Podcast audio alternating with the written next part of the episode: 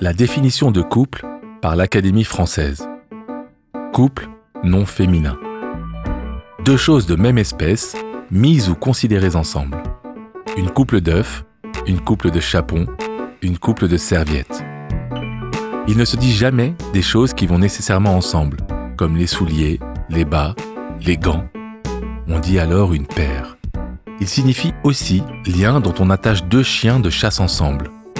Où est la couple de ces chiens? Il est aussi non masculin, et alors, il s'emploie pour désigner deux personnes unies ensemble par amour ou par mariage. Heureux couple, un couple bien assorti. On dit aussi un couple de pigeons, de tourterelles.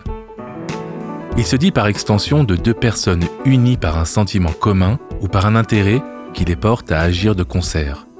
Un couple d'amis, un couple de fripons. En termes de marine, il se dit, au masculin, de deux membres ou côtés d'un bâtiment qui s'élèvent d'un même point de la quille et sont opposés l'un à l'autre. Le maître couple, les couples d'un vaisseau. Je suis Mathieu Thomé, le frère de Carole, praticienne en développement personnel, coach et exploratrice insatiable. Carole est mère, mariée, divorcée, cadette, orpheline d'une mère qui avait elle-même été adoptée, et comme nous tous, elle a une mère, un père, quatre grands-parents, huit arrière-grands-parents, une famille. Je suis passionnée par l'être humain, l'histoire unique de chacun et notre altérité. Plus j'avance, moins j'ai de certitude, reste celle de l'extension du champ des possibilités. Je suis Carole Thomé, la sœur de Mathieu, praticien en développement personnel, coach et explorateur insatiable. Mathieu est père, marié, divorcé, remarié, benjamin d'une fratrie, membre actif d'une fraternité et comme nous tous, il a une mère, un père, quatre grands-parents, huit arrière-grands-parents, une famille. Ma croyance, c'est que nous sommes tous et chacun créateurs de notre propre réalité. Je suis passionné par la relation, la relation à soi, aux autres, au monde. Et le lave-linge parle justement d'un système de relations dont nous sommes tous issus, la famille. À l'origine d'une famille, il y a souvent un couple. Dans cet épisode du lave-linge, nous allons parler du couple amoureux, deux personnes unies dans une relation amoureuse et bien plus. Cette relation, comme toutes les autres, peut avoir besoin d'un soin extérieur. Et nous allons parler de thérapie de couple dans cet épisode du lave-linge. Nous recevons aujourd'hui Florentine Daunois Wang, thérapeute de couple, gestalt thérapeute et psychothérapeute. Florentine est formée à la thérapie de couple Imago et a été pendant plusieurs années la présidente de l'association Imago France. Elle est auteure de deux livres, Les clés de l'intelligence amoureuse et 365 jours d'intelligence amoureuse, l'agenda des couples heureux, a participé à une conférence TEDx et elle est fondatrice de l'intelligence amoureuse. Bonjour Florentine et bienvenue dans le lave-linge. Merci, bonjour Mathieu, bonjour Carole. Bonjour Florentine et merci de venir partager avec nous sur ta pratique de thérapeute de couple. Et on va commencer par une question qui est qu'est-ce qu'un couple pour toi? Qu'est-ce qu'un couple pour moi? Dans les couples que je reçois, les couples pour moi, ce sont deux personnes qui ont envie de continuer à tisser une relation euh, non seulement durable, mais euh, kiffante, vivante, euh, par choix. Par choix. Juste ça. Et parfois, ils se sentent amoureux, parfois même plus. c'est même plus une question d'amour, finalement, le couple, parfois. C'est une question de... pour toi. Hein un choix, une décision, une, une intention, une projection, une, euh, un rêve. La volonté de cheminer, d'avancer ensemble. Exactement. De se projeter, de regarder vers le futur. Exactement. Exactement. Et puis, euh, bien au-delà de ça, je crois que euh, au fond de nous dort cette notion, cette sensation que, en tout cas, c'est ma vision de l'amour et du couple, c'est que on tombe pas amoureux par hasard et qu'une fois qu'on a été amoureux, c'est parce qu'il y a une promesse qui s'ouvre de, de grands possibles euh, de euh, évidemment de plaisir, de construction, etc., mais aussi de réparation, de guérison, et que la mission du couple, elle est immense.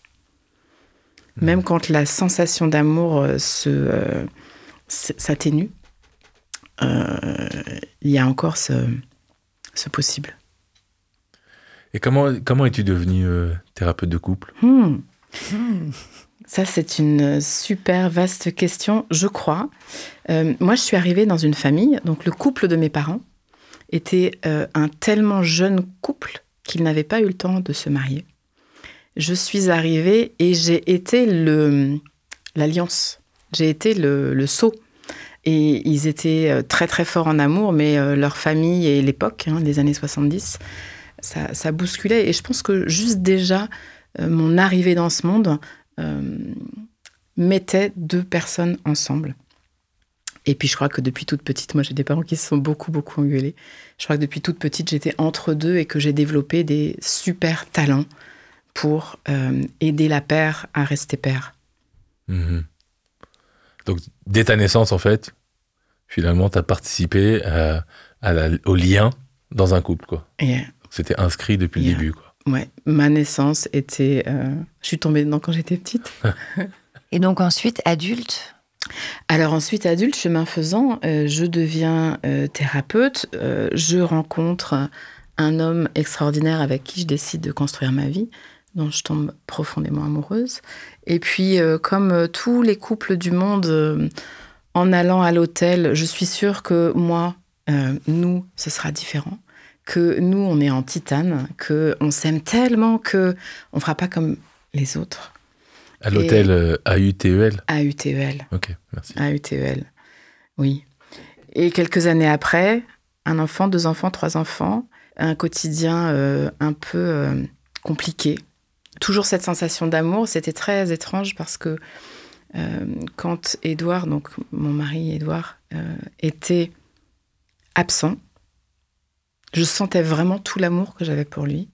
Mais dès qu'on se retrouvait ensemble dans la même pièce et qu'on essayait de traiter un sujet, un thème, n'importe quoi, du plus banal au plus... Euh, tout partait euh, en vrille. Et, euh, et, là, on a dû commencer à faire quelque chose pour nous. Et voilà, et là, ça m'a passionnée.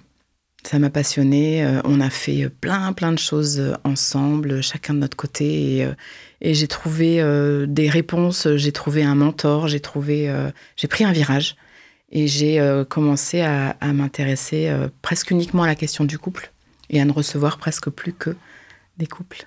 Hmm. C'est vrai que moi j'ai la chance de connaître votre couple et je le trouve très inspirant. Hmm. Donc tu es thérapeute de couple. Est-ce que tu peux nous raconter un peu ta méthode? Parce qu'il y a différentes approches pour la thérapie de couple Oui. Alors, j'ai commencé, moi, par apprendre la, psychothérapie. Euh, bon, après des études de psychologie à la fac, mais ça, c'est vraiment un autre monde. Euh, je me suis formée en gestalt thérapie. Et la gestalt thérapie, elle m'a préparée incroyablement parce que c'est une thérapie qui regarde qu'est-ce qui se passe à la surface entre toi et moi. Comment est-ce que euh, tu mets toi, tu mets moi, et dans, ils appellent ça la frontière contact. Comment à cette frontière-là va se passer des choses ici et maintenant, mais qui euh, résonne avec des avant et ailleurs. Puis, euh, j'ai rencontré euh, d'autres méthodes et d'autres approches, beaucoup de neurosciences, et puis ce passage en thérapie relationnelle imago. Et la thérapie relationnelle imago, elle a achevé de me transposer dans un paradigme relationnel. Tu peux nous l'expliquer un tout petit peu, la méthode imago? Bien sûr, bien sûr. Euh, le point d'entrée, si on parle de ce paradigme relationnel, c'est que la vision, c'est pas deux individus vont former une relation, mais c'est la relation va donner naissance à deux individus. C'est dans la rencontre avec toi que je comprends, que je connais qui je suis. Et euh, cette thérapie Imago, elle a un outil absolument extraordinaire que j'ai jamais rencontré ailleurs, qui est le dialogue. Ils sont allés piocher du côté de la CNV, de l'analyse transactionnelle. La CNV, c'est la communication non violente. La hein. communication non violente, oui. Je vais m'appliquer à préciser mhm. un peu. Hein. Euh, ils sont allés regarder du côté de la systémie, du côté de... C'est un aggloméré extraordinaire, euh, sous-tendu par ce paradigme relationnel et beaucoup d'apports euh, jungiens qui passaient au tamis d'un dialogue hyper structuré qu'on peut vivre à deux, va nous mettre dans l'entonnoir euh, qui nous fait, et d'une, connecter profondément, et de deux, comprendre qu'est-ce qui se passe quand ça va pas, quand il y a de la frustration, de la crise, etc. Et c'est euh, un outil absolument passionnant et euh, radicalement efficace. Radicalement efficace, c'est-à-dire? Dans le sens de la connexion. D'accord. Parce que ce qui plie les couples, c'est de perdre la connexion. Mm. Et euh, asseoir euh, les deux l'un en face de l'autre, prendre le temps, respirer, se mettre euh, dans cette connexion, dans cet échange et dans cette possibilité de connaissance l'un de l'autre, d'intimité, de vulnérabilité, d'empathie, de validation du monde l'un de l'autre, c'est un outil magique. Quand, quand tu décris ça, j'entends aussi disponibilité, se mettre en disponibilité d'entendre et d'écouter l'autre. Est-ce que c'est juste ou? Oui, bien sûr, Ouais. bien sûr. Disponibilité, du temps, du temps. Donc tu utilises euh, la gestalt, la méthode imago et sans doute d'autres pratiques? Ben oui, parce que dans une vie, on va se former à plein, plein, plein, Mhm. plein de choses, et puis euh, d'autres choses euh, nous, nous arrivent. Il y a les neurosciences qui nous apportent aujourd'hui énormément de réponses sur euh, la physiologie euh, du lien, du conflit, sur euh, toutes ces... c'est extraordinaire l'époque qu'on vit parce que la- les neurosciences sont en train d'expliquer ce que le monde de la psycho et du développement personnel intuitait. Ouais. ressentait. Ouais. Il y avait une expo au Palais de la Découverte il y a un an ou deux, je crois, sur justement la- les neurosciences de l'amour. C'était assez incroyable. Hormonalement, ce qui se passe quand on tombe amoureux et comment ça se traduit, etc. Donc les neurosciences. Les et après, tu as créé l'intelligence amoureuse?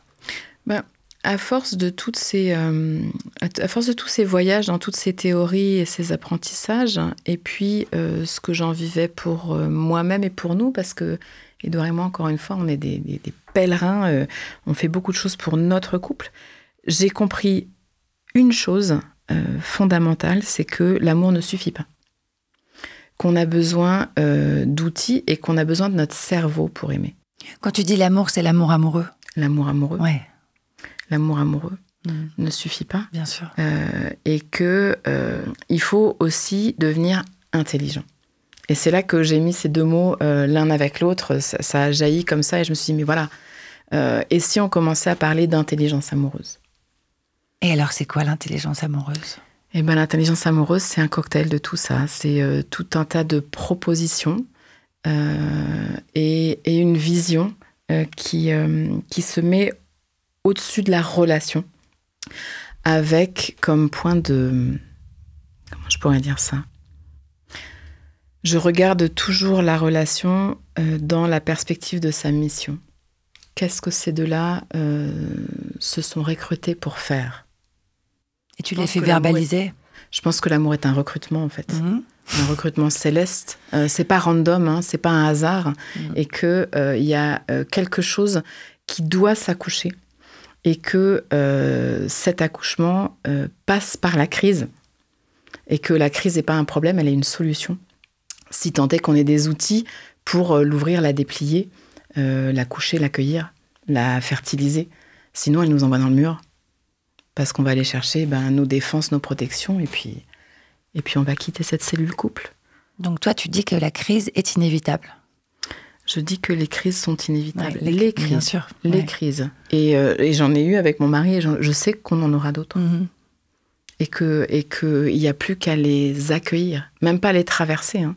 Euh, ouvrir, respirer dedans et aller récolter les cadeaux. Ça me fait me poser la question de savoir quand même, il y, il y a des couples qui sont finalement pas voués à durer. C'est possible, enfin je veux dire, ça arrive. Parce que quand j'entends ça, je me dis du coup, euh, bah, toutes les séparations passées, je parle vraiment pour moi, du coup, est-ce que c'était pas des crises auxquelles euh, euh, j'aurais dû, dont j'aurais dû me nourrir, ou dont nous aurions dû nous nourrir, les personnes concernées et moi? Et probablement, de toute façon, vous vous en êtes nourri. certainement à beaucoup de niveaux. C'est pas que la séparation soit un échec. Euh, il y a des relations qui ont apporté ce qu'elles avaient à apporter. C'est ça, donc il y a- il y, a aussi cette temporalité, quoi, enfin cette durée. Et quand ça a apporté ce que ça a apporté, soit on se remet dans un pacte et on creuse un autre niveau, soit euh, on s'honore, on se remercie et on se dit au revoir. Euh, l'échec, c'est pas la séparation. L'échec, c'est se séparer quand on est en amour et que on se sépare alors que ce serait pas ce que notre cœur voudrait. Ça, c'est la bouillie. Mm. Ça, c'est je travaille du soir au matin pour éviter ça. Finalement, la pérennité du couple, c'est pas un gage de réussite. Hein.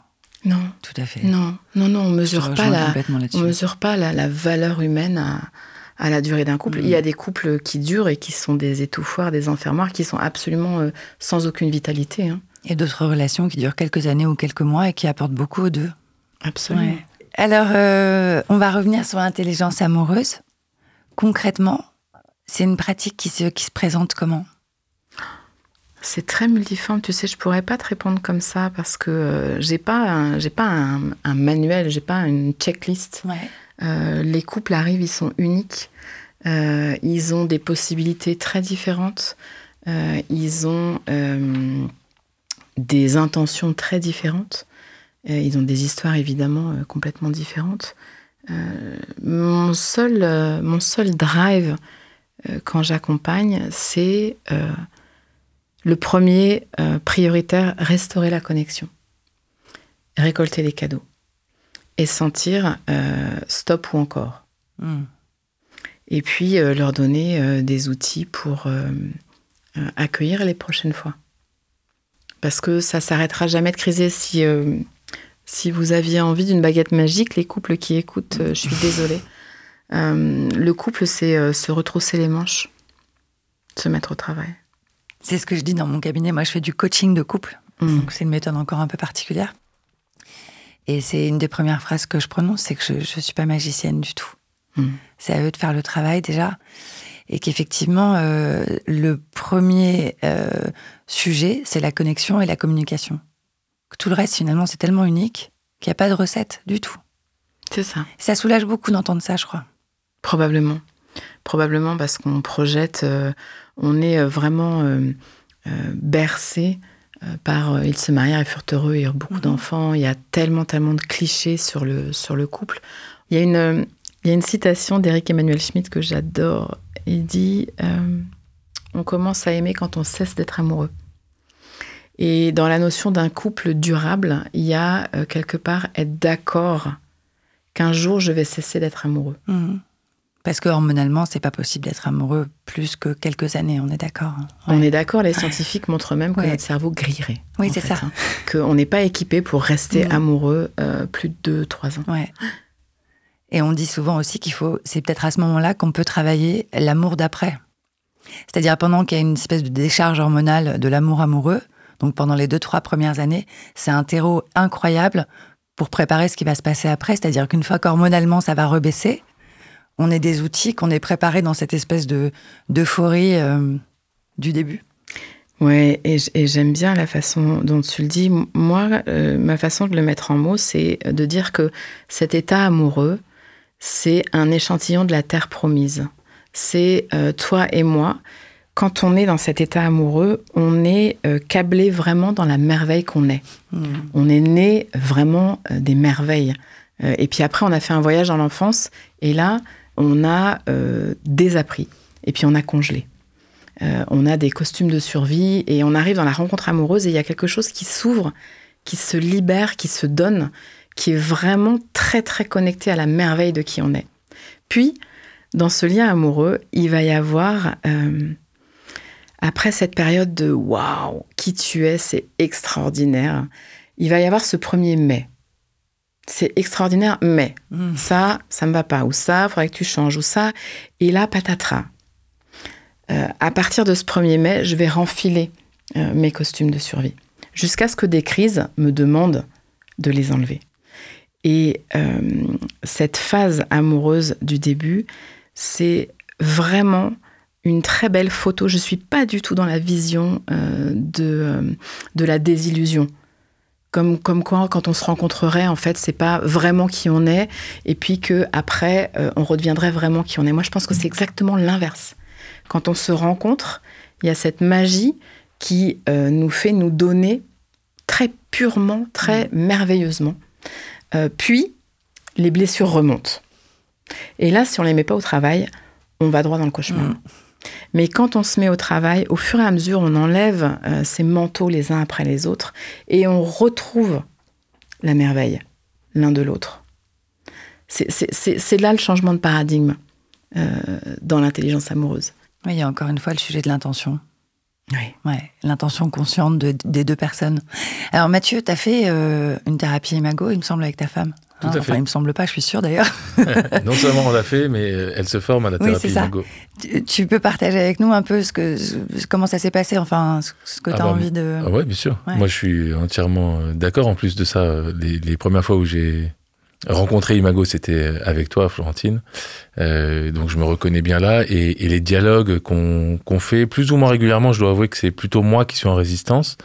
Et eh ben ils sont vraiment réparateurs. Et c'est des dialogues euh, qui sont très structurés, comme tu le disais, et qui moi me mettent dans un état où en fait euh, je, je comprends quelle responsabilité j'ai par rapport à une crise, même si j'étais convaincu que ça venait de, de ma femme en fait. Mm. Et donc, pendant ce dialogue, progressivement, je commence à comprendre qu'en fait, la responsabilité de cette crise vient de moi, de mon passé, de mes blessures, euh, de mes peurs.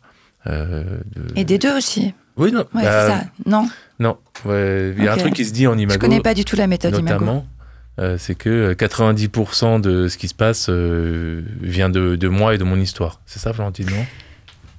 La façon dont je le formulerai, Mathieu, c'est pour 90%, ma réaction, mon émotion à propos de ce qui est en train d'arriver, euh, elle vient de mon enfance. Et pour 10%, elle vient de ce qui se passe. Ok, super. T'as oublié le pain, euh, tu sais pas que c'est mon anniversaire, t'as pas vu que j'étais allée chez le coiffeur, euh, euh, c'est moi qui me lève la nuit pour les enfants, etc. Tu vois, tout ce qui peut nous faire monter en pression et en dispute euh, dans le couple, dans ce qui arrive, finalement, euh, le ce qui arrive dans un autre couple, ça ferait rien du tout, même pas mal. Euh, mais moi, parce que j'ai mon histoire, ma charge émotionnelle, elle est attachée à, ce que j'ai vécu enfant, pas à la théière, les chaussettes, tous ces trucs du quotidien. Hmm. Bah, c'est exactement ça. C'est beaucoup mieux dit d'ailleurs. Merci. Mais si les deux ont un peu travaillé sur eux, ou en tout cas l'un des deux, euh, j'ai le sentiment que les 90% peuvent diminuer. C'est-à-dire une prise de conscience des, mécanismes qu'on a pu euh, répéter. Alors. C'est-à-dire que la face euh, invisible est peut-être un tout petit peu moindre. Je suis pas certaine. Mm-hmm. je trouve que le chemin de thérapie et de développement personnel ne rend pas forcément les gens plus, allez, je vais dire un mot atroce, compétents relationnellement. C'est-à-dire que euh, je sais où sont euh, mes blessures, mes besoins, etc., etc. Et donc, comme avec toi, euh, je vis que ça va pas, eh ben ça va pas. Je crois que avoir travaillé sur soi dans un paradigme individuel, ça muscle pas le muscle du relationnel intime, profond du couple. Évidemment, ça va beaucoup mieux dans beaucoup de relations, tant mhm. qu'il peut y avoir une récréation, de l'oxygène, mais ce laboratoire euh, de conscience et de vie qu'est le couple, à nul autre pareil, l'intensité de cette relation, euh, le jour, la nuit, euh, tout ce qui est à gérer,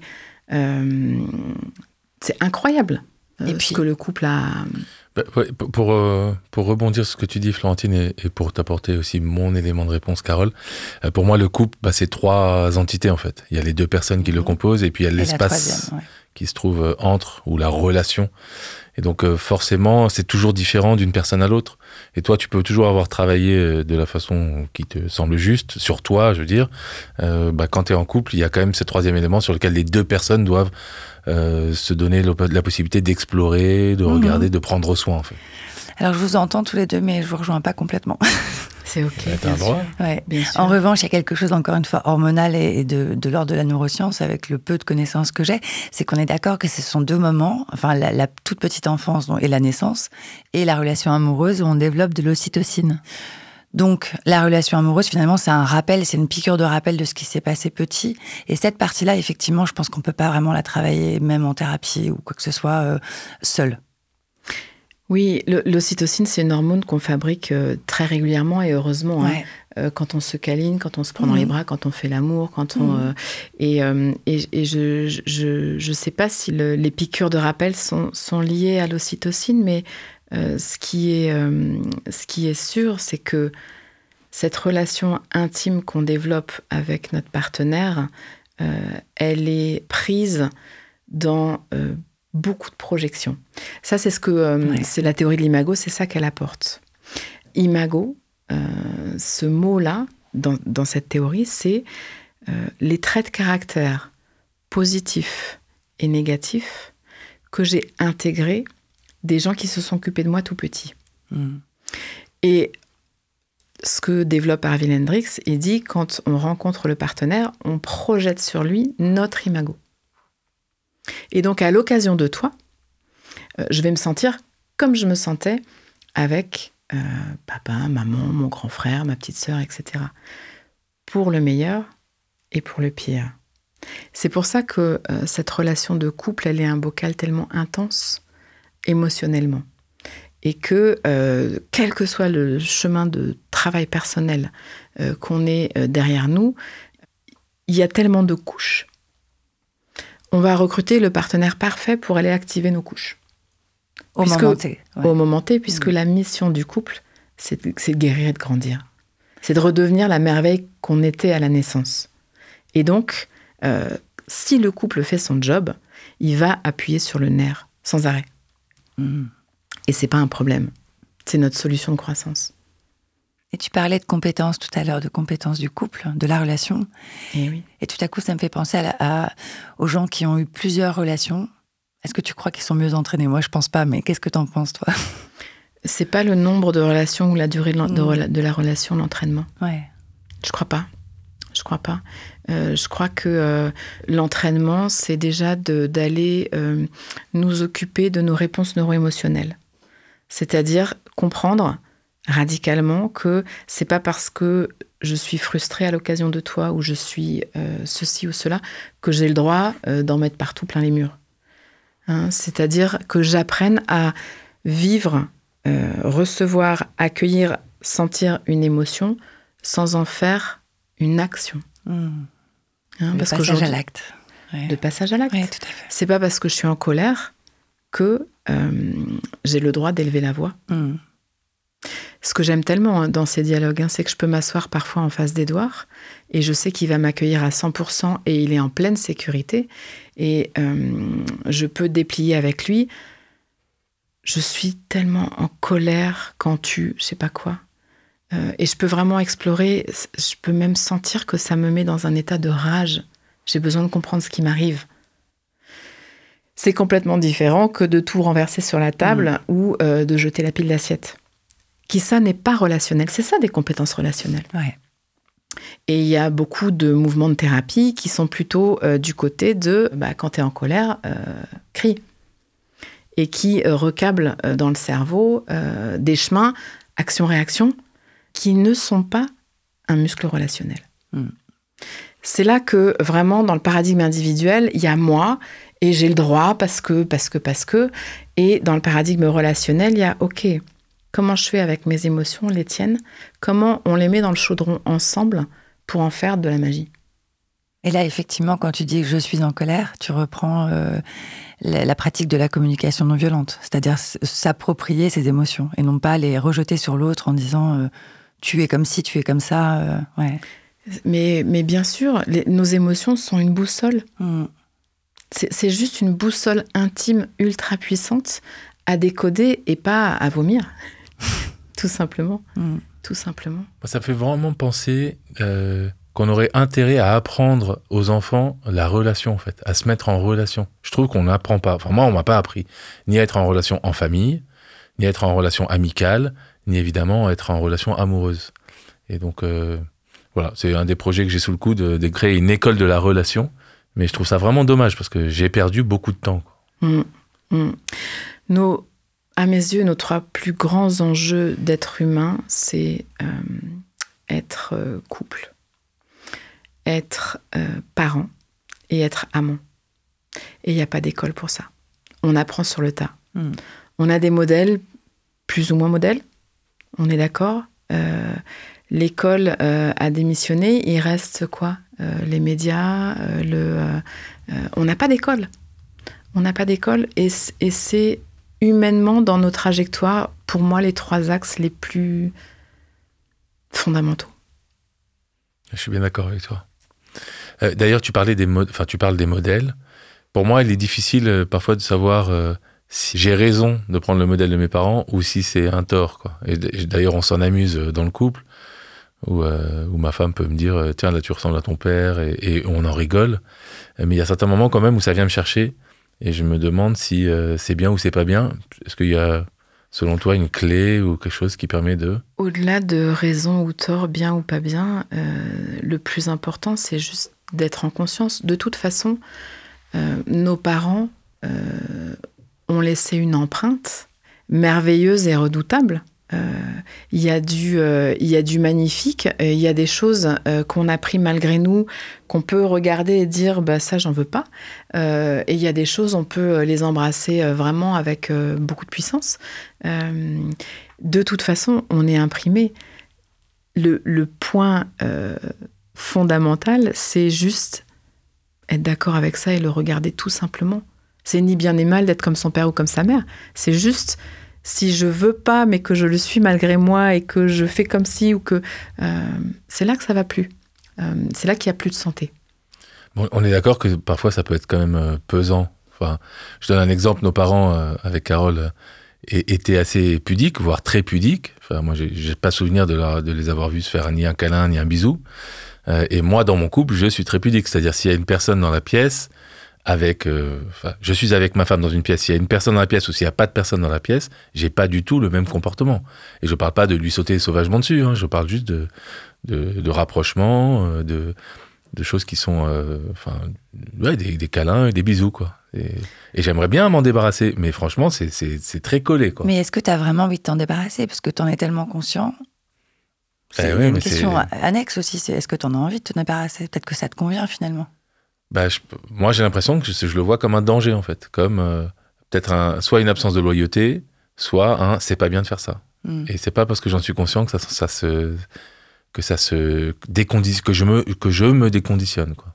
Et alors, est-ce que tu as recruté un modèle qui a besoin que en public justement il y ait des marques de tendresse et d'attention? C'est génial. c'est ça la mission du couple. Nos enfants, elles nous ont fait congeler à certains endroits et on va recruter le partenaire qui va nous réinviter. Il va mettre la main sur le congélateur, il va dire ouvre-moi ça. Tu, n'es pas né comme ça. C'est ton voyage qui t'a rendu comme ça. Redeviens pleinement vivant. Et si on n'y met pas de la conscience, euh, ça va faire une crise ça va, ça va partir dans le reproche. Ça va partir dans euh, tu me donnes jamais la main ou euh, mais non mais alors attends euh, tu te rends compte t'as, aucune pudeur. Hein. Et là on peut se mettre en lutte alors que vraiment en sous-marin la mission du couple c'est nous rendre à notre pleine vitalité. Et alors tu as recruté, un petit modèle qui te dit hé hé décongèle-moi ça.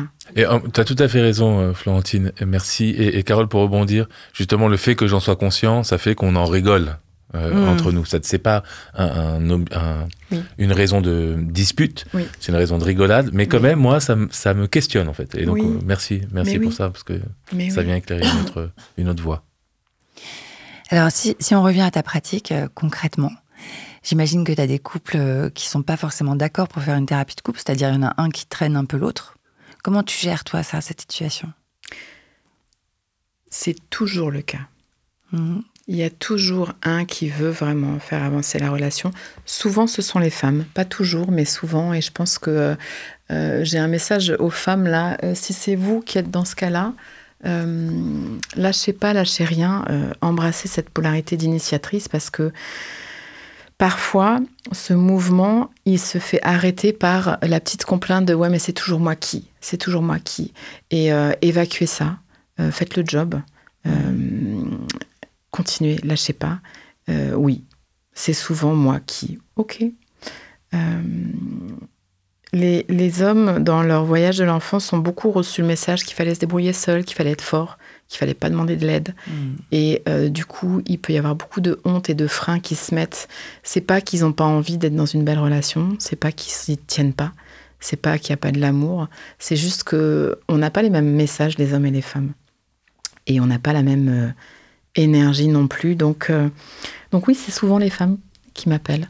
Et dans les stages, d'ailleurs, le premier jour, je regarde tout le monde et euh, je demande à, ceux qui étaient sur les freins de lever la main.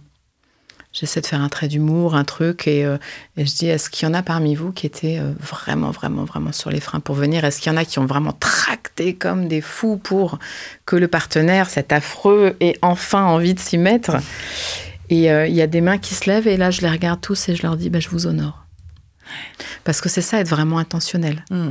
C'est faire quelque chose que vous n'aviez pas envie de faire pour la relation. Mm. Et ça, pour moi, ça fait partie de l'intelligence amoureuse. Être intentionnel. Savoir que c'est pas euh, l'amour, ça tombe pas tout cuit en fait. Euh, ça nous arrive, ça nous advient, ça nous tombe dessus, oui, mais euh, après aimer, c'est un verbe d'action. Et, euh, et disons que- disons qu'il y a toujours un tracteur et un tracté. Ok. Et alors, toujours par rapport à ta pratique personnelle, quand tu reçois un couple qui est là parce qu'ils ont envie de rester ensemble, donc de restaurer la relation ou de la travailler, etc., mais que tu sais dans ton intuition que ça va pas pouvoir marcher, que la séparation est presque inévitable parce que, pour plein de raisons qu'o- qu'on ne va pas développer ici, comment tu les accompagnes à ce moment-là?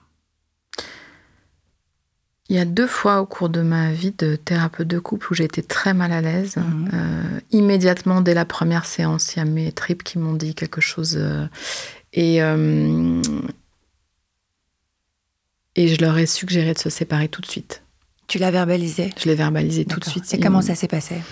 La première fois, ça s'est très mal passé. Et la deuxième fois, c'était merveilleux.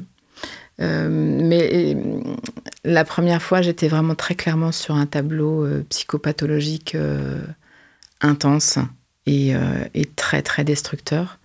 Et je pense que c'était presque une, une question de vie ou de mort et que et qu'il fallait que quelque chose s'arrête. Mhm.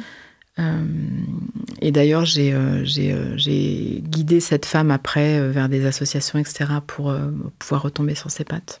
Donc c'était une pathologie qui n'était pas décidée par les deux Parce que parfois il y a une pathologie qui est acceptée par les deux et pourquoi pas D'accord. C'est ça. ok. Non, Donc il y avait un euh, déséquilibre. C'était très déséquilibré et, Mhm. euh, et, euh, et assez sordide.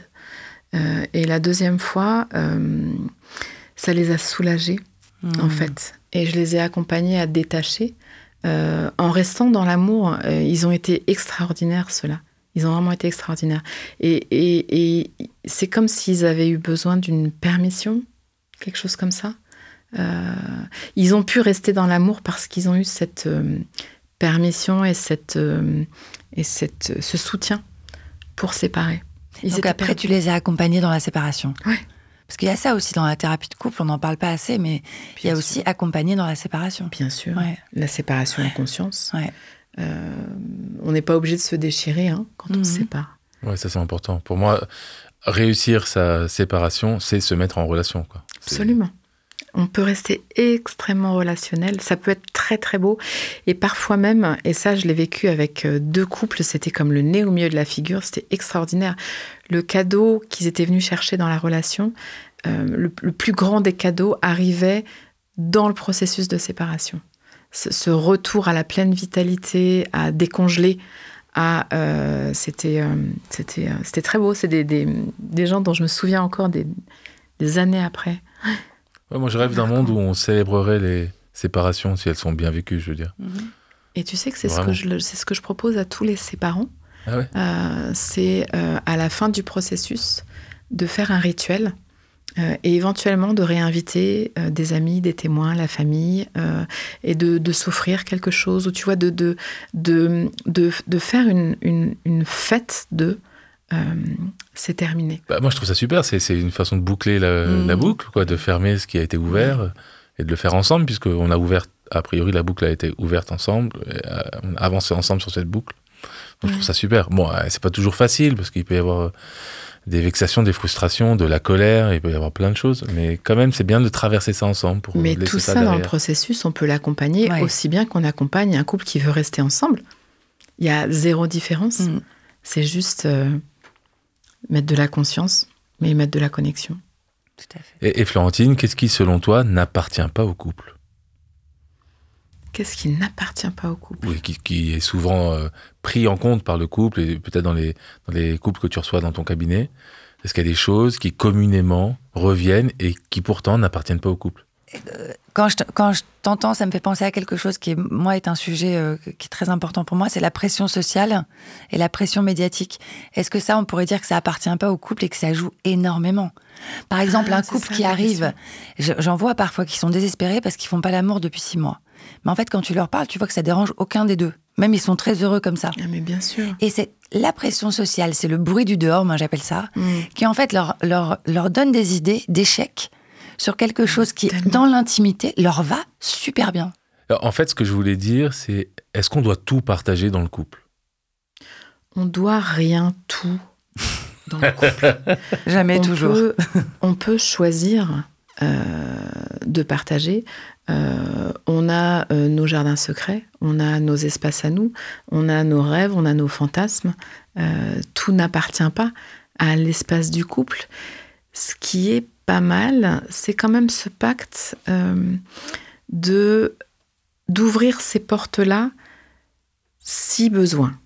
C'est-à-dire quand une crise, quand un moment de vulnérabilité demanderait qu'on ouvre une de ces portes, c'est pas mal euh, d'avoir cette possibilité. Mais il n'y a rien qui est dû.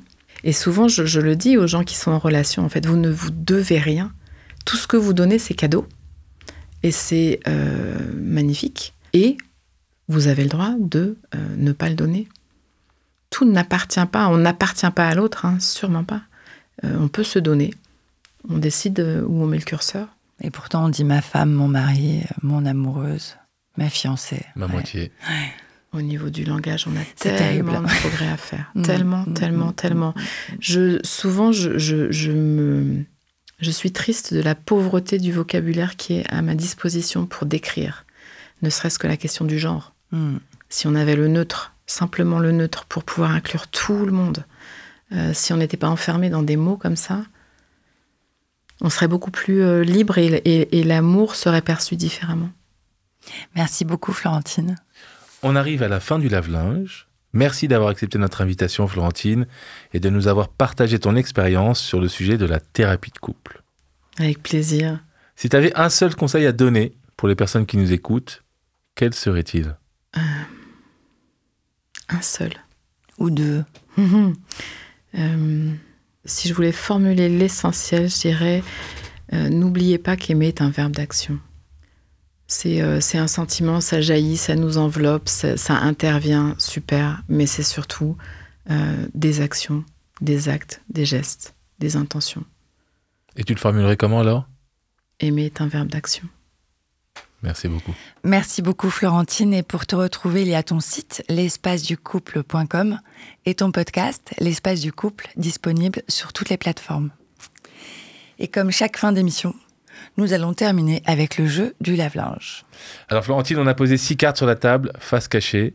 Chacune d'elles propose d'ajouter un membre en plus à ta famille existante. Je te propose de tirer une carte, de nous la lire et de finir la phrase.